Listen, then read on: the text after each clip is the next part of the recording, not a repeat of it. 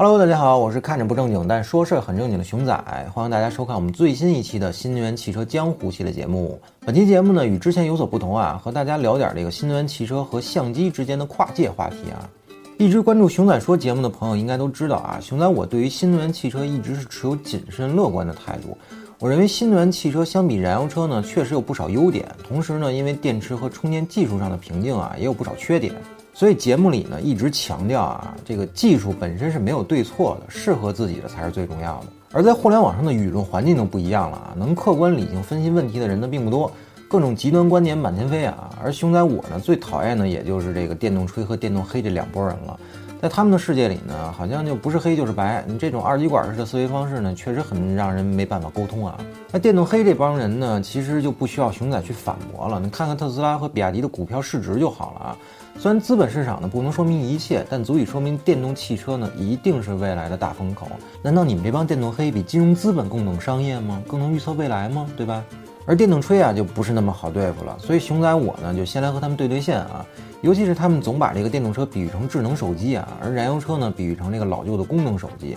我们就来先戳穿这个错误的举例啊，大家认真思考一下，手机从功能机到智能机的最大改变是什么？是不是各种功能丰富的 APP 呢？让手机从一个只能打电话发短信的通讯工具，变成了我们生活中不可或缺的智能设备。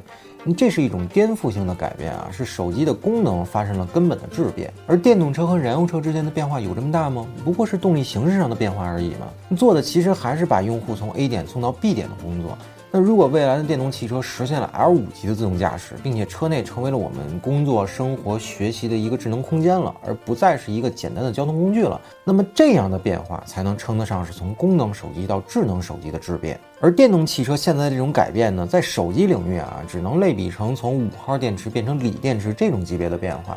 但手机呢，还是诺基亚幺幺幺零的这个水平啊，仍然是个功能机，和真正的智能手机呢，还差得老远了。那如果哪天量产电动车实现 L 四级的自动驾驶，那差不多就是这个诺基亚 N 七三那种前智能手机时代的产品了。而 L 五级自动驾驶呢，就是新一代的 iPhone。此外呢，这个电动吹还经常拿这个电动车有更好的智能化作为例证啊，但其实这就是一个偷换概念的举例。汽车的智能化和燃油还是电动根本没有关系。燃油车的车机系统呢，同样是蓄电池供电的，也不是通过发动机的机械齿轮敲算盘得出来的啊。那车内各种处理器和传感器呢，与电动车几乎没有任何区别，只不过电动车的造车新势力们更愿意在智能化上下功夫，才给人电动车更智能的感觉。那这些技术呢，其实同样可以用在燃油车上。当然，如果以后整个车辆的车机系统更为庞杂，那对于电量的要求很大的话，那么目前燃油车的蓄电池呢，可能是确实满足不了啊。但完全可以通过混动或者 PHEV 等技术路线来完成这个电力供应，绝不存在什么锂电池电车才是智能车的这么一个逻辑啊。好，那说了这么多呢，终于来到了本期节目的主题啊，大家也应该理解，用汽车和手机对比其实并不合适啊。而如果用相机中的单反相机和无反相机对比这个燃油车和电动汽车的话，那其实更为准确一些啊。而熊仔我呢，作为一个伪摄影爱好者，今天就在这儿聊聊这个两者之间的关系啊。首先呢，还是先给大家讲讲这两种相机工作原理有什么不同啊。单反相机的全称呢是单镜头反光相机，其中最大的特点呢就是这个反光板和这个五棱镜的结构。光从镜头进入机身后啊，先由这个反光板向上反射进入这个五棱镜。然后呢，在五棱镜中再反射两次，最终呢，通过这个光学取景器映入这个摄影师脸中啊。而拍照时呢，反光板抬起，光直接照射到机身内的 CMOS 传感器上进行一个成像啊。那单反相机的特点呢，就是稳定可靠，并且呢，只有拍照的那一刹那，CMOS 才工作用电。那取景构图的时候呢，传感器是并不工作的啊。其实就是最原始的一个光学反射，所以单反相机的续航能力呢特别强，随随便便拍大几百张照片啊，是个很轻松的事儿。而无反相机呢，则是一个高度电子化的一个东西，取消了反光板和五棱镜的结构，让光呢是直接照在这个 CMOS 上的，取景呢也是通过 CMOS 的信号输出到这个电子取景器上的，那基本和这个手机拍照的原理非常类似啊。优点呢就是机身小巧，并且得益于这个法兰距短，镜头的设计呢可以更无所顾忌一些，所以无反相机的画质呢也会更好一些。但缺点呢也很明显，因为 CMOS 传感器是一直在工作的嘛，对吧？所以相机的续航能力呢非常差。用过这个索尼 A7 一代和二代的朋友应该都懂啊，FW 五零这个电池基本上也就是一百多张不到两百张拍照的能力啊，你不随身拿个三松二电池，真的是不可能扛下来一天的拍摄任务的。再有就是因为所有成像都需要 CMOS 和处理器去处理啊，中低端无反相机呢，因为这个处理器性能很差，连拍的时候呢会黑屏，而这个呢会影响到摇拍时候的构图，所以无反相机在很长一段时间内啊都被认为是不能严肃工作的相机，更多的呢其实是一种玩乐属性的产品。但从这个索尼 A7 第三代产品和索尼 A9 之后呢，口碑就开始慢慢好转起来了啊。那如果是又了解汽车又懂相机的朋友呢，听到这儿绝对会会心一笑啊，认同熊仔的说法。那么对于不懂相机的朋友呢，我再给大家细说一下这个电动车和无反相机到底有什么共同点啊？那么优点方面包括啊，第一，性能更好，电动车的加速性能更快，这个平顺性也更好。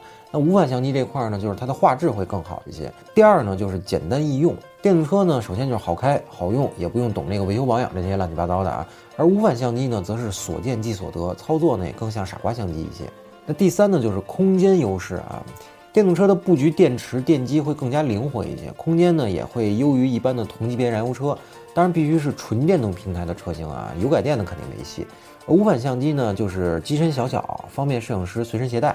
第四就是声音小，电动车呢没有发动机的噪音，车内呢可以做得非常的安静。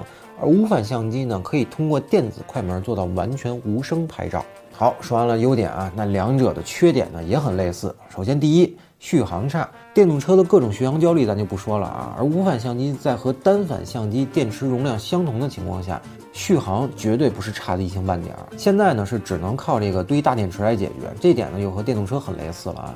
第二呢，就是这个稳定性差，适应性不好。电动车自燃的消息呢层出不穷，低温的掉电问题呢也是目前无解的一个问题啊。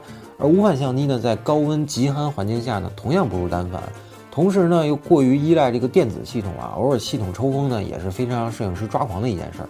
那听到这儿呢，大家应该就能理解为啥熊仔我把这个电动车和无反相机做类比了吧？那如果以后呢有电动车继续拿智能手机类比电动车的话，您可以把这期节目转给他，让他好好学习一下。好了，本期新能源汽车江湖系列节目呢，就先聊到这儿。如果您对本期节目有什么看法呢，欢迎大家留言，咱们在评论区中呢继续讨论。最后还是小广告环节啊，希望大家一键三连、点赞加关注支持我们。咱们下期节目再见，拜拜。